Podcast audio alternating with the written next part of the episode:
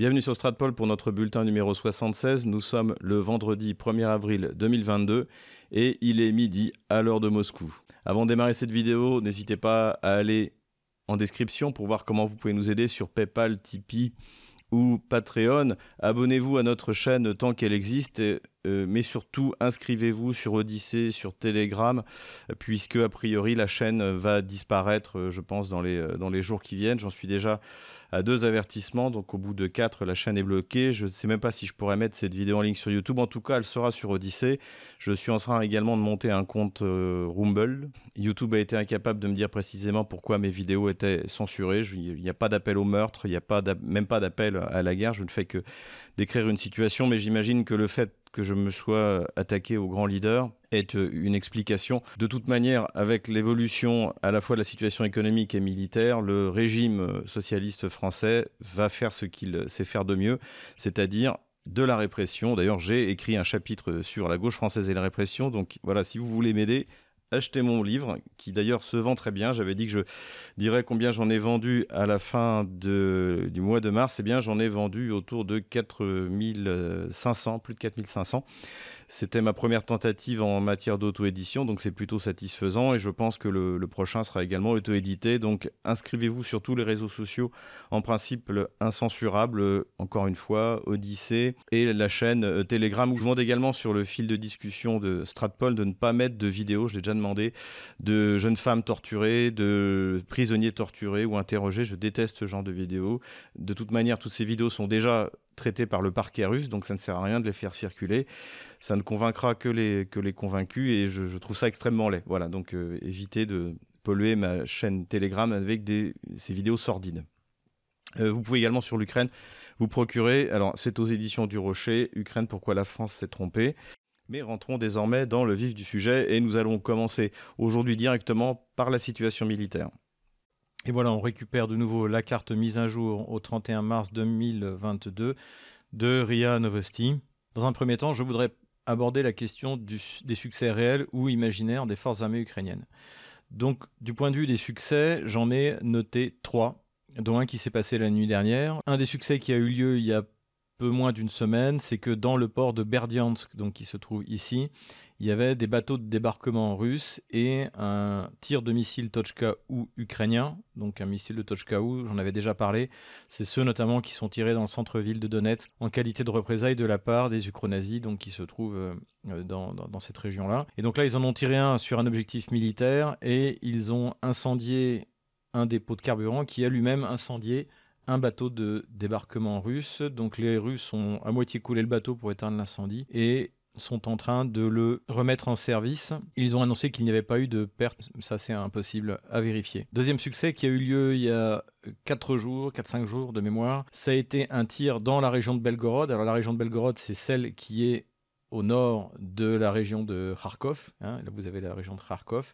Et donc, la ville la plus proche, c'est euh, Belgorod. D'ailleurs, à l'époque où il n'y avait pas de frontières, en fait, les gens de Belgorod allaient faire la fête à Kharkov. N'oublions pas que c'est la deuxième ville d'Ukraine et c'était également une ville universitaire très importante. Donc il y a eu plusieurs bombardements dans la région de Belgorod sur les postes de frontières. Pour l'instant, personne n'est mort. Et il y a eu un tir qui est bien tombé puisqu'il a mis le feu à un dépôt. Ça a été reconnu par les Russes et de manière filmée par les habitants. Plus impressionnant, ce qui s'est passé hier, c'est-à-dire une opération héliportée de deux hélicoptères ukrainiens qui ont réussi à s'infiltrer sous les radars, donc en volant euh, en Rasmot, pour aller bombarder un dépôt de pétrole. Et donc en fait, qui se trouvait à peu près à 40 km de, la frontière, donc c'était ça a été parcouru par les hélicoptères en 8 minutes. Ils sont arrivés, ils ont tiré et ils sont repartis. Alors ça a causé pas mal d'émoi dans la population russe, mais bon, on peut tirer son chapeau parce que c'est quand même une, une opération euh, assez risquée, surtout qu'il n'y reste plus beaucoup d'hélicoptères à l'armée ukrainienne. En tout cas, ils ont bien réussi leur coup. Donc on peut s'attendre à ce que la surveillance aérienne soit renforcée dans cette zone-là et, et, que les Russes déploient un avion euh, type AWACS, hein, comme, euh, comme ils ont, pour surveiller le vol à basse altitude, hein, puisque c'est comme ça que ça a été possible.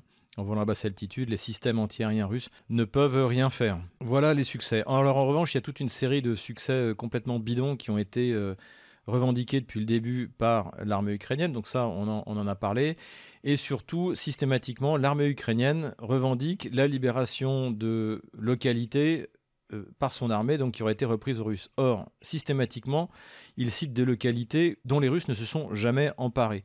Et je vais prendre un exemple assez intéressant, puisqu'on en a mal parlé dans la presse française.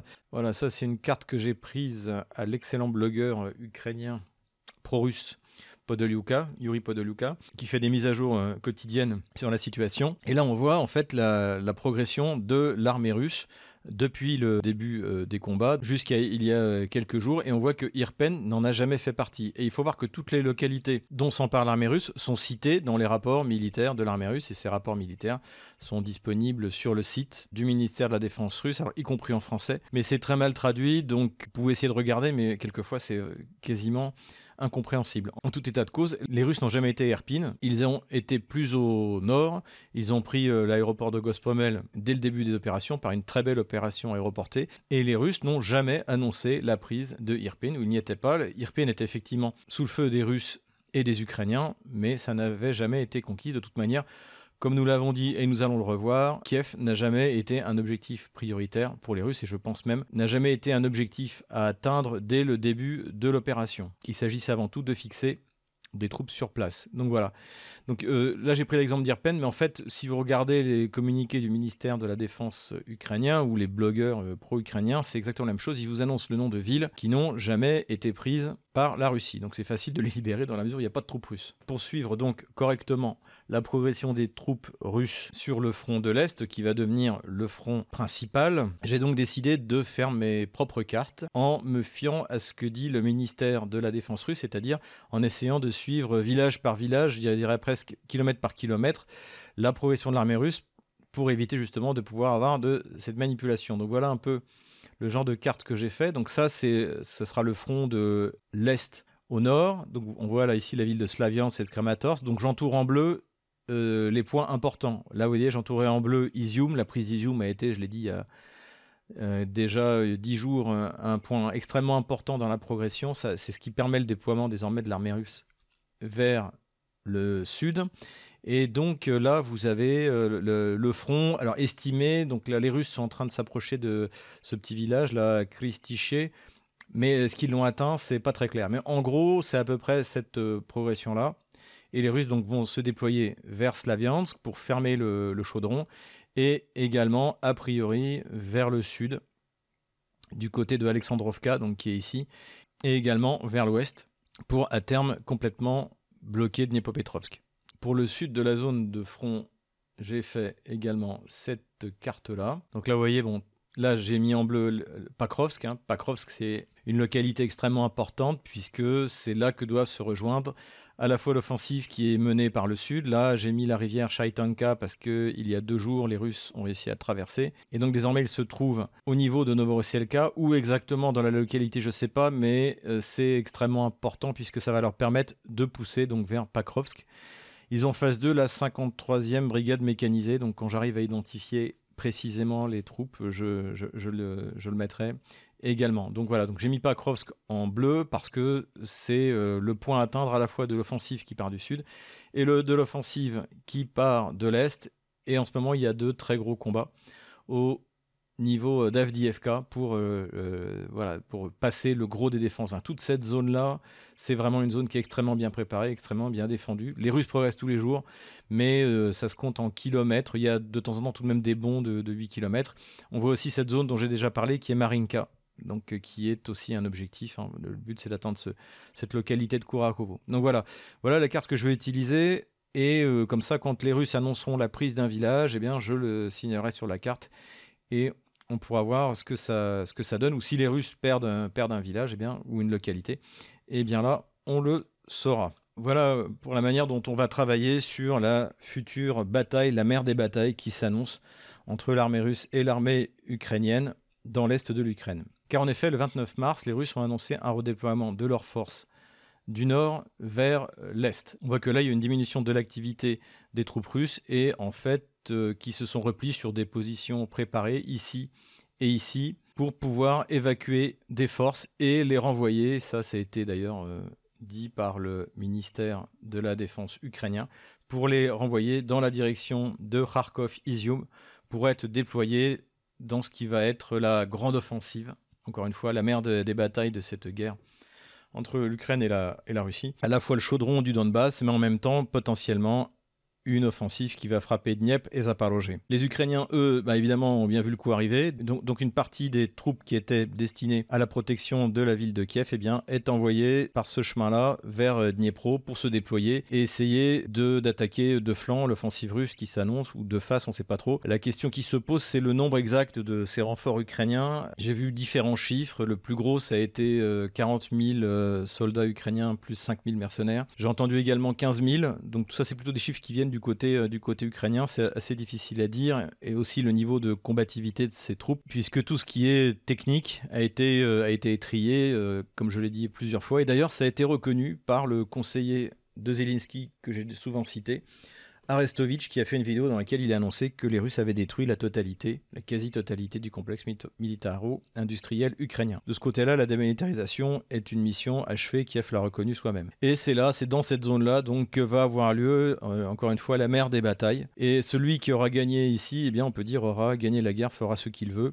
Il y aura sans doute le nettoyage de Kharkov, hein, puisque Kharkov est toujours en majorité une place forte tenus par les ukro-nazis.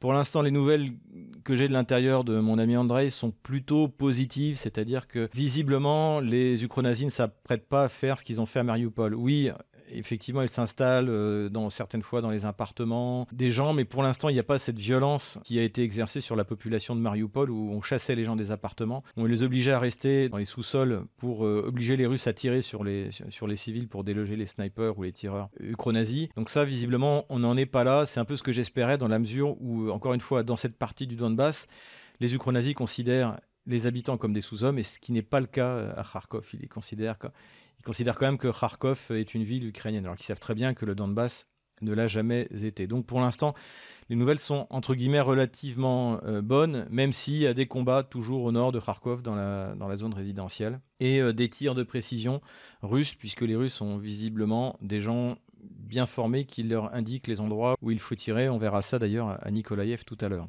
Du côté donc de Mariupol, les combats sont quasiment terminés à tel point que c'est maintenant dans la presse anglo-saxonne. Je pense qu'on finira par en parler également dans la presse euh, française. C'est une question de jour. Euh, ça prend du temps parce que encore une fois aujourd'hui, le temps n'est plus une obsession pour les Russes puisque toutes les sanctions possibles et inimaginables ont été prises euh, contre eux et que maintenant c'est même eux qui mettent des sanctions et ils n'ont absolument pas l'intention de les lever avant longtemps. Donc voilà, donc Mariupol est en train de tomber. Aussi, ce qu'on peut signaler, c'est qu'il y a eu une tentative d'évacuer les chefs ukro-nazis de Mariupol. Il y a une opération héliportée qui a été envoyée hier matin, qui était formée par cinq hélicoptères. Et alors, trois hélicoptères auraient été abattus, y compris deux auraient été abattus au retour. Un se serait tombé en mer et l'autre est tombé en zone contrôlée par l'armée russe. Et il y a eu deux survivants donc, qui ont été interrogés. Vous connaissez mes principes, je ne mets pas les vidéos des prisonniers interrogés. Mais ce que dit euh, ce prisonnier, c'est assez intéressant, c'est-à-dire que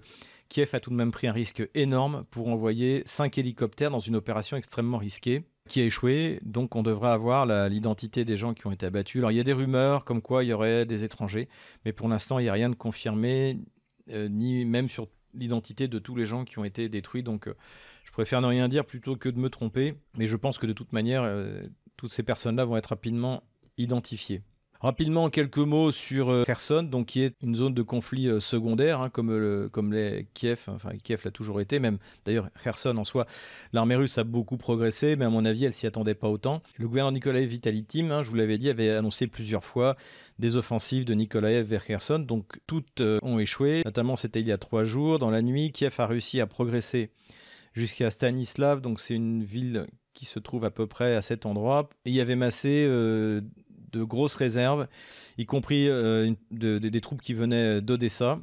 Et euh, pas de chance pour eux, eh bien, ils ont été repérés par les Russes et donc l'artillerie russe s'est déchaînée euh, dans la nuit et a complètement pulvérisé ce qui devait être une des dernières réserves de l'armée ukrainienne dans la zone. Donc, donc finalement, aucune contre-offensive de la part de Nikolaïev. Et d'après ce qu'on sait aujourd'hui, c'est les Russes qui, eux, sont désormais à l'offensive et commencent à reprendre des localités. Donc j'attends d'avoir les noms exacts de ces localités, puis j'essaierai aussi de mettre sur une carte pour qu'on ait une vision assez claire et assez précise de ce qui s'y est passé. En tout cas, il semble que la prise de Nikolaïev, tout en étant un objectif secondaire, soit tout de même à l'ordre du jour, dans un avenir plus ou moins proche. Donc on va continuer à observer ça et on verra bien. Donc la situation est assez claire. Comme nous l'avions dit dès le début, le nord n'est pas la priorité. La priorité, c'est là où il y a l'essentiel de l'armée ukrainienne. Donc les chiffres vont entre 50 000 et 90 000. Donc c'est très difficile à savoir combien il y a de soldats ukrainiens, combien il y a de soldats russes euh, dans cette opération.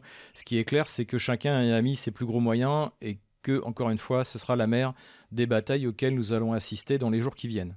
Le 29 mars a eu lieu une espèce de quiproquo à l'occasion des négociations qui étaient menées en Turquie par les deux délégations à la fois russes et ukrainiennes. Ces négociations, comme d'habitude, n'ont rien donné. On hein. se souvient qu'au bout de deux jours, comprenant le succès opératif de l'offensive russe, les Ukrainiens avaient demandé à commencer à négocier. Donc ça avait eu d'abord lieu en Biélorussie et maintenant ça a lieu en Turquie à l'initiation du président Recep Erdogan. Et systématiquement, ces négociations n'ont rien donné. Pourquoi? Parce que les Kieviens sont dans l'idée de refaire ce qu'ils ont fait avec les accords de Minsk, c'est-à-dire de gagner du temps. Et là, tout ce qu'ils voulaient, c'était un cessez-le-feu pour pouvoir essayer d'accumuler euh, des ressources, euh, de mobiliser davantage d'hommes, etc., euh, etc. Bien sûr, les Russes ne sont pas tombés dans le piège et ils n'ont pas arrêté leurs offensives à cette occasion. Après la réunion donc, qui a eu lieu le 29 mars, le conseiller de Vladimir Poutine, donc l'ancien ministre de la Culture, Medinsky, a déclaré, comme après d'ailleurs chaque rencontre, que les choses allaient euh, bien, qu'on avançait, etc., etc.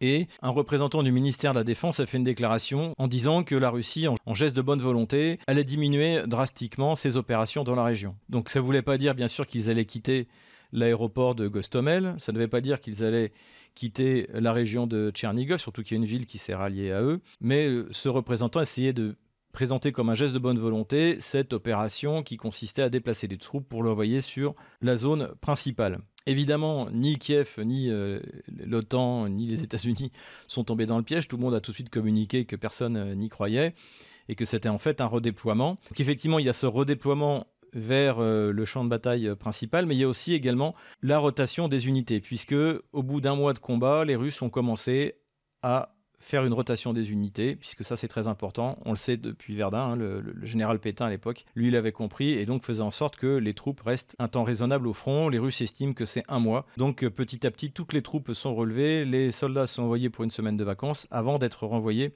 sur le front. Alors ça, c'est quelque chose qu'en plus ne peut pas faire Kiev, puisque là, dans ces chaudrons, bien comme le nom l'indique, leurs soldats euh, sont coincés. Donc effectivement, c'était un effet de manche, alors qui a été utilisé par la propagande ukrainienne pour dire que les Russes euh, étaient en train de se replier. Ça a été également utilisé dans la propagande occidentale euh, pour dire la même chose, qu'en gros Poutine avait perdu la guerre. Hein.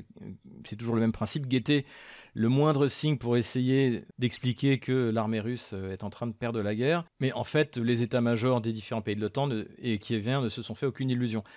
Ce qui est intéressant aussi, c'est que ça a provoqué un tollé général en Russie, puisque une bonne partie de la population russe a pris ça également comme euh, un retrait, c'est-à-dire qu'en gros, euh, la, Russie allait euh, accepter un accord de Minsk 3, un Kassaviour numéro 2. Kassaviour numéro 2, c'est les accords de Kassaviour en 96 qui avaient mis fin à la première guerre en Tchétchénie, qui avait été une honte. Et ça aura eu l'avantage au moins de montrer que l'opinion publique russe est totalement acquise à cette opération spéciale, notamment depuis qu'ont été révélés les programmes secrets d'armes nucléaires et biologiques. Je maintiens quant à moi que ces négociations ne servent à rien, sinon à maintenir un canal ouvert pour le jour où Kiev aura perdu la guerre et voudra réellement négocier. Mais de toute manière, le fait que Vladimir Poutine ait confié ça à son ancien ministre de la Culture, Medinsky, montre qu'il n'y prête pas vraiment d'intérêt. Comme tous les médias, y compris russes, se sont concentrés sur euh, ces déclarations en Turquie, personne n'a parlé du véritable sujet important qui était la déclaration le jour même du ministre de la Défense euh, Sergei Shoigu, dont on nous expliquait qu'en fait il était très malade, qu'il avait disparu ou qu'il était arrêté parce qu'en fait euh, il n'était pas, pas, passé à la télé pendant cinq jours. Hein, j'en avais déjà parlé dans ma dernière vidéo eh Sergei Shoigu, il a pris la parole et il a expliqué la stratégie russe depuis le début. Et je dois dire que j'étais assez content puisque c'est ce que j'avais personnellement analysé sur Stratpol. C'est-à-dire que le point d'effort principal, hein, le Schwerpunkt, comme disent les Allemands, c'est l'Est, c'est-à-dire la destruction de l'essentiel de l'armée ukrainienne. On vient d'en parler. Et que ici, il s'agissait uniquement de fixer des troupes et de pouvoir attaquer dans le dos les forces ukrainiennes même chose pour euh, l'offensive dans le sud. Il a annoncé également que les opérations de démilitarisation avaient été un succès. Il a donné des chiffres assez impressionnants. Donc encore une fois, je cite les chiffres du ministère de la Défense. Vous en faites ce que vous voulez. Il a annoncé que sur 152 avions ukrainiens, 123 avaient été détruits ce qui est fort possible parce qu'on n'en voit quasiment plus, y compris des avions d'attaque au sol. Sur 149 hélicoptères, 77 avaient été détruits. Donc là, effectivement, les hélicoptères qui peuvent voler très bas sont euh, moins vulnérables à la domination aérienne russe. Mais cela dit, 77 hélicoptères, c'est pas rien. Surtout que les entrepôts ont été détruits, c'est très dur de trouver des pièces détachées. Donc euh, la mobilité aérienne de l'armée ukrainienne, pour ce qu'il en reste, devrait être désormais assez limitée. Et surtout, sur 180 systèmes de défense à longue portée, donc c'est les S-300, c'est les Buk, c'est-à-dire que l'aviation russe peut désormais agir en quasi-impunité. Et donc, eh bien, euh, Shoigu a annoncé qu'ils allaient pouvoir passer à la deuxième phase de l'opération, c'est-à-dire la destruction totale de ce qui reste de l'armée ukrainienne à cet endroit. Voilà pour ce qui est de la situation militaire, donc nous aurons bientôt encore une fois, euh, la mère de toutes les batailles de ce, conflit qui aura lieu prochainement dans, le Donbass. Hein. Comme nous l'avions analysé depuis le début, c'est là-bas qu'aura lieu en quelque sorte cet affrontement euh, final, puisque c'est là-bas que se trouve l'essentiel de l'armée ukrainienne. Autre front, celui des sanctions, celui de l'économie. Et là, on peut dire que cette euh, véritable révolution que les Russes ont lancée est en train de se mettre en place et avec succès, après que Mme van der Leyen, Emmanuel Macron, euh, le chancelier Scholz et tous leurs ministres nous aient expliqué qu'ils ne paieraient pas le gaz en rouble, eh bien, ils s'apprêtent à le payer. Le système de paiement a été présenté à Vladimir Poutine hier et il l'a immédiatement validé puisqu'il entre en fonction à partir d'aujourd'hui. Alors les premiers paiements en rouble n'arriveront que d'ici 15 jours pour des raisons euh, de contrat. Donc ce que Vladimir Poutine a expliqué, c'est que ça ne changeait pas le prix du gaz tel qu'il était défini dans les contrats. Simplement, il faudra acheter du rouble dans un compte ouvert en rouble a priori chez Gazprom Bank, mais ça peut être aussi sur euh, Sberbank. Et avec ces roubles, Engie, par exemple, pour la France, pourra acheter du gaz russe. Vladimir Poutine a été extrêmement ferme en disant que si jamais les pays hostiles, hein, puisqu'il n'y a que les pays hostiles qui sont obligés d'acheter en roubles, si les pays hostiles refusaient de payer en roubles, dans ce cas, le gaz serait tout simplement bloqué. Et donc après le redemontade de notre leader bien-aimé euh, et censeur bien-aimé Emmanuel Macron, tout le monde a fini par s'aligner, même Bruno Le Maire a fini par comprendre qu'il n'avait pas le choix a priori. Je me demande même s'il n'a pas proposé de faire un chèque. Hein. D'ailleurs, c'est ça, qui est étonnant, c'est sur la nature des sanctions qui sont appliquées par les Occidentaux contre la Russie. C'est comme si on était dans les années 80. Et un de mes amis, d'ailleurs, un jeune nationaliste euh, de notre petit groupe à, Moscou, me disait, mais en fait, c'est des sanctions de boomers. Exactement, c'est de la même manière que la censure de YouTube, c'est une censure de, de boomers. C'est comme s'il n'y avait que ces moyens-là pour communiquer. En fait, il faut bien que ces gens-là comprennent que la technologie permet aujourd'hui de contourner toute votre censure et permet également de continuer à commercer, à faire des transferts d'argent en utilisant les crypto-monnaies. Ce que autour de moi, tout le monde commence à faire. Tout le monde ici est en train de se mettre aux crypto-monnaies. Donc, vous ne pouvez pas bloquer euh, l'économie russe ni les transferts d'argent. Il y a aujourd'hui énormément de moyens de contourner vos sanctions que ce soit par, encore une fois, les crypto-monnaies, que ce soit au niveau des États, par la création de systèmes de transfert d'argent. Comme cela, a priori, va démarrer entre la Russie et l'Inde, on en avait déjà parlé euh, dès la semaine prochaine, comme cela fonctionne avec euh, la Chine, et cela va fonctionner avec, tous les pays. Donc euh, on assiste à une véritable révolution parce qu'en plus, la Russie a dit que le rouble serait utilisé pour d'autres commerces. Le milliardaire russe Mordachov, qui est un des principaux producteurs d'acier, non seulement en Russie, mais au niveau mondial, et qui est tombé sous les sanctions de l'Occident, a décidé lui aussi de vendre son acier en rouble. Dimitri Medvedev vient de parler d'une arme silencieuse qui est le fait que désormais en ce qui concerne les produits agricoles, eh bien, ils seront vendus en priorité aux pays amis et bien sûr en roubles. Donc ça, c'est une bonne nouvelle, euh, on va dire pour l'Afrique, hein, notamment pour un, grand pays comme l'Algérie, qui on en avait déjà parlé, le principal allié de la Russie sur le continent africain. Donc à terme, la Russie va roubléifier toutes ses exportations et on va vraisemblablement assister à la naissance de monnaies régionales hein, qui seront euh, on, a a déjà parlé à un panier de devises, sans doute, euh, entre du yuan, euh, du rouble, peut-être du roupie, si la Chine et, l'Inde arrivent à se mettre d'accord. Et ça, ça provoque évidemment une réaction hystérique de la part de Washington euh, et des Occidentaux en général, mais surtout de Washington, qui a envoyé un des adjoints de Blinken, le secrétaire d'État aux affaires étrangères américaines pour essayer de faire pression sur l'Inde. L'Angleterre a dépêché Madame Truss, qui s'est fait ramener à sa place par euh, le ministre des Affaires étrangères indien. Et donc en fait, on assiste à la débâcle générale des sanctions occidentales et de l'Occident en tant que puissance économique en général. En plus, il faut voir aujourd'hui, c'est que, comme en 2014, la Russie a immédiatement pris des mesures qui amèneront des résultats dans deux ans. C'est-à-dire que la Russie, clairement, elle, ne sortira pas des sanctions. Désormais, Washington, Paris, Londres, Berlin, Bruxelles peuvent faire ce qu'ils veulent. La Russie est passée dans le mode de remplacement des importations, comme elle a fait pour le reste. Ce sera difficile, on l'a dit, pour les semi-conducteurs. D'ailleurs, c'est là-dessus que Washington essaie de mettre la pression, mais on ne voit pas comment ils vont y arriver. Mais le résultat pour la Russie, encore une fois, c'est que concernant le domaine aéronautique dont nous avons déjà parlé, donc hein, je rappelle, la Russie a confisqué les avions qui étaient sur son sol, même si ceux-ci étaient détenus en leasing par des compagnies étrangères. Moscou a tout de même précisé qu'ils allaient continuer à payer ces compagnies de leasing, donc pour la location euh, de ces avions. Mais comme les comptes euh, russes sont bloqués par les Occidentaux, eh bien euh, l'argent, l'argent n'arrive pas. Donc en fait, ça risque de provoquer la banqueroute de ces sociétés de leasing, hein, qui sont des sociétés, notamment la plus grosse, je crois, est en Irlande. Donc ces avions vont être bloqués pour au moins deux ans vont être maintenus par les Russes, assurés par les Russes. Et d'ici deux ans, la Russie va commencer, elle a annoncé la production en série du MS-21, donc le remplaçant de la 320, qui sera totalement russifié. Plus aucune pièce détachée sera importée d'Europe. La cadence de production des Superjets 100, de la même manière, euh, sera accélérée. Donc évidemment, c'est un plan à au moins deux ans, deux, trois, quatre ans. C'est-à-dire que la Russie ne sortira pas de ses propres contre-sanctions rapidement, même si demain, les Occidentaux en faisaient autant. Comme en 2014, où Washington avait poussé l'Union européenne à prendre des sanctions contre la Russie, mais pour Washington, ça avait beaucoup moins de conséquences, puisque les échanges entre la Russie et les États-Unis, à l'époque, c'était 0,2% du PIB de part et d'autre, donc, euh, donc très peu de choses. Et à l'époque, d'ailleurs, les États-Unis s'étaient réservé la possibilité de continuer à importer de Russie, ce dont euh, les États-Unis avaient besoin, notamment ces fameux moteurs de fusée RD 180 et 181. On en avait parlé à l'époque. Et là, c'est la même chose, c'est-à-dire que les États-Unis ont poussé l'Union européenne à prendre des sanctions très graves contre la Russie, dont l'Union européenne va subir des conséquences extrêmement graves du point de vue financier, du point de vue énergétique et du point de vue alimentaire. Mais une fois ces sanctions prises, eh Washington a décidé de l'élever pour ce qui lui posait un problème, c'est-à-dire la potasse, c'est-à-dire les engrais, puisqu'il faut assurer les récoltes. Et donc ce sera intéressant de voir si la Russie force les États-Unis à venir acheter son engrais en rouble. Là aussi, on va assister à des choses vraiment intéressantes. En tout cas, ce passage au rouble a stabilisé la monnaie. On est revenu quasiment au niveau euh, d'avant le début de la guerre. Donc là, c'est une excellente chose et on peut s'attendre, j'espère, rapidement à une baisse des taux d'intérêt qui, là, aujourd'hui, sont vraiment un problème pour l'économie russe. Hein. C'est parce que la Banque centrale a fixé un taux d'intérêt à 20% pour lutter contre l'inflation. Mais ça paralyse la vie économique puisque personne ne va emprunter. Euh, si c'est 20% au niveau de la Banque centrale, ça va être 23, pourquoi pas 25 au niveau euh, des banques ordinaires.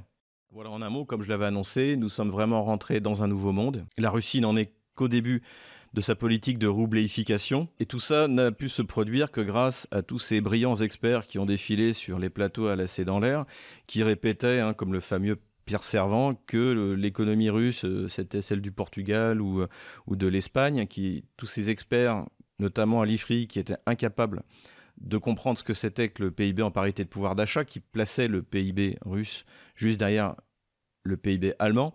Donc toutes ces choses que nous nous avons expliquées depuis des années, qui ont été délibérément ignorées, je pense le plus souvent par bêtise que par méchanceté, par les experts à lasser dans l'air, qui sont malheureusement les mêmes qui conseillent le ministère des Affaires étrangères, qui sont les mêmes qui conseillent ce pauvre Bruno Le Maire qui comprend rien à rien aux questions économiques, eh bien c'est grâce à eux que la Russie est en train de faire basculer le monde dans quelque chose de complètement nouveau, à l'image de cette tournée de Sergei Lavrov qui s'est rendu en Chine où il a rencontré non seulement, bien sûr, ses homologues chinois, mais également son homologue euh, pakistanais. Et là, il vient d'arriver en Inde et on assiste vraiment à un moment historique où le monde est en train de basculer.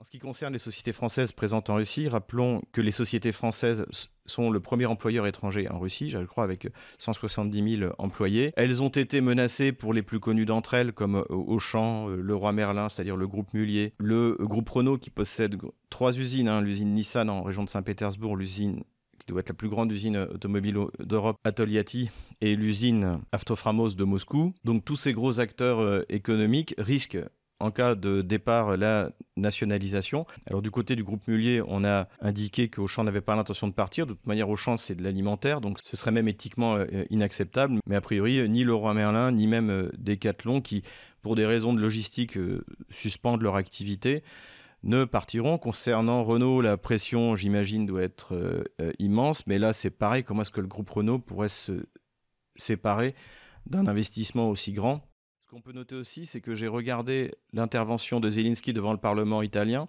et devant le Parlement allemand. Et même s'il a appelé à des sanctions contre la Russie, à des sanctions contre les oligarques, à arrêter d'acheter du gaz russe, aucune société allemande ou, italienne, d'après ce que j'ai entendu, n'a été désignée directement. Donc en fait, c'est avec la France, c'est avec le Parlement français que Zelensky a été le plus agressif avec son comportement de gangster. Et ça, s'il le fait, c'est qu'il sait que le Parlement français, que la France est parfaitement soumise à Washington. Hein. on se souvient le coup des Mistral où on s'était auto-sanctionné puisque les Mistral avaient un, étaient un projet achevé, donc il ne faisait pas partie des sanctions internationales, et où Le Drian avait trahi délibérément le complexe militaro-industriel français, c'est-à-dire la France. Et là, c'est pareil, c'est-à-dire que Zelensky sait qu'il s'adresse à un régime où la totalité des députés, hein, ça faut s'en souvenir quand même pour les prochaines élections, la totalité des députés s'est levée pour applaudir quelqu'un qui menaçait directement nos entreprises. C'est ça qui s'est passé.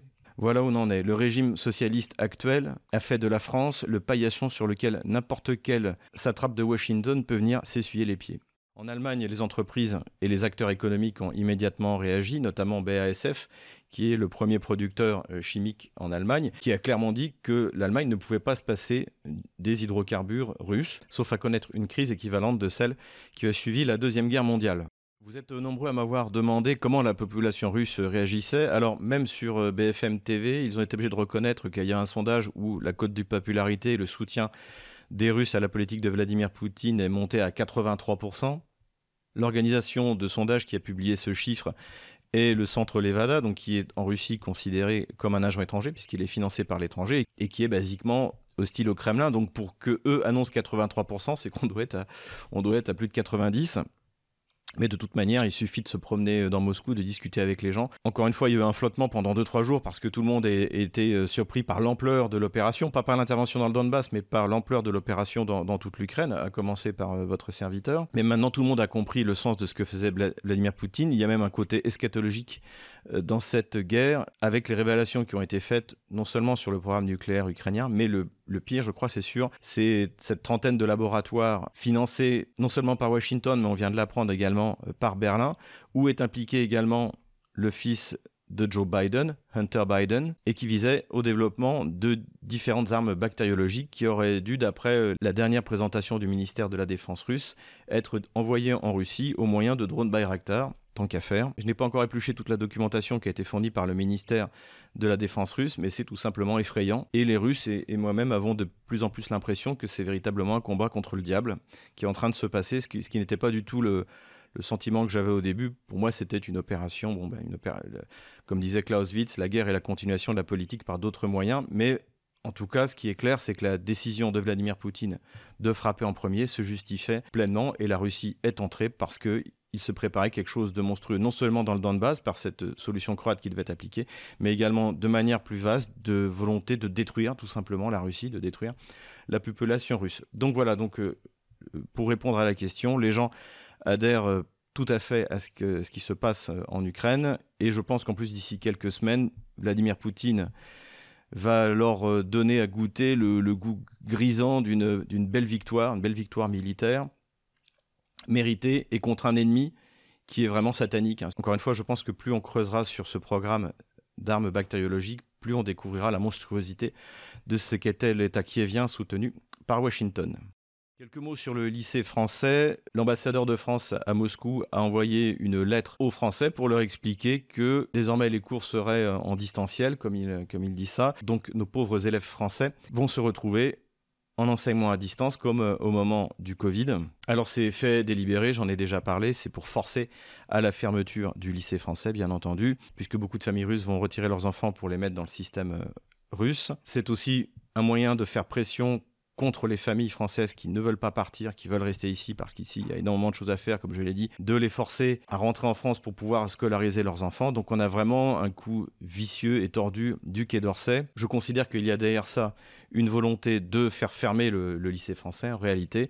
Et donc c'est le message que je vais transmettre aux, autorités russes en disant qu'il faut faire ce qu'ils font avec les entreprises euh, étrangères qui veulent partir, c'est-à-dire confisquer, nationaliser et mettre en place une nouvelle équipe. Je remercie tous ceux qui m'ont contacté. C'est pas la peine d'en donner plus. De toute manière, désormais, on a les réseaux pour euh, tenter de convaincre les Russes de faire ce que je viens de décrire. On a les fonds qui arrivent de, tous les côtés. Donc, euh, si j'arrive à convaincre les autorités russes, et je m'y attelle dès la semaine prochaine, de nationaliser le, lycée français pour le donner à une autre équipe, eh bien, euh, nous sommes prêts à prendre la suite et fournir un enseignement de qualité en français aux Russes et aux familles euh, présentes ici à Moscou. Voilà, j'espère que cette vidéo vous a plu. J'essaierai de la mettre sur YouTube. Sinon, je la mettrai sur Odyssée. De toute manière, inscrivez-vous dans tous les moyens de communication alternatif. Nous n'avons pas le choix. La liberté d'expression est possible grâce à Internet. Toutes ces mesures de censure, encore une fois, ne peuvent pas fonctionner. Voilà, abonnez-vous, faites un don, achetez nos ouvrages et nous continuerons à faire circuler les vraies informations. À bientôt pour un prochain bulletin.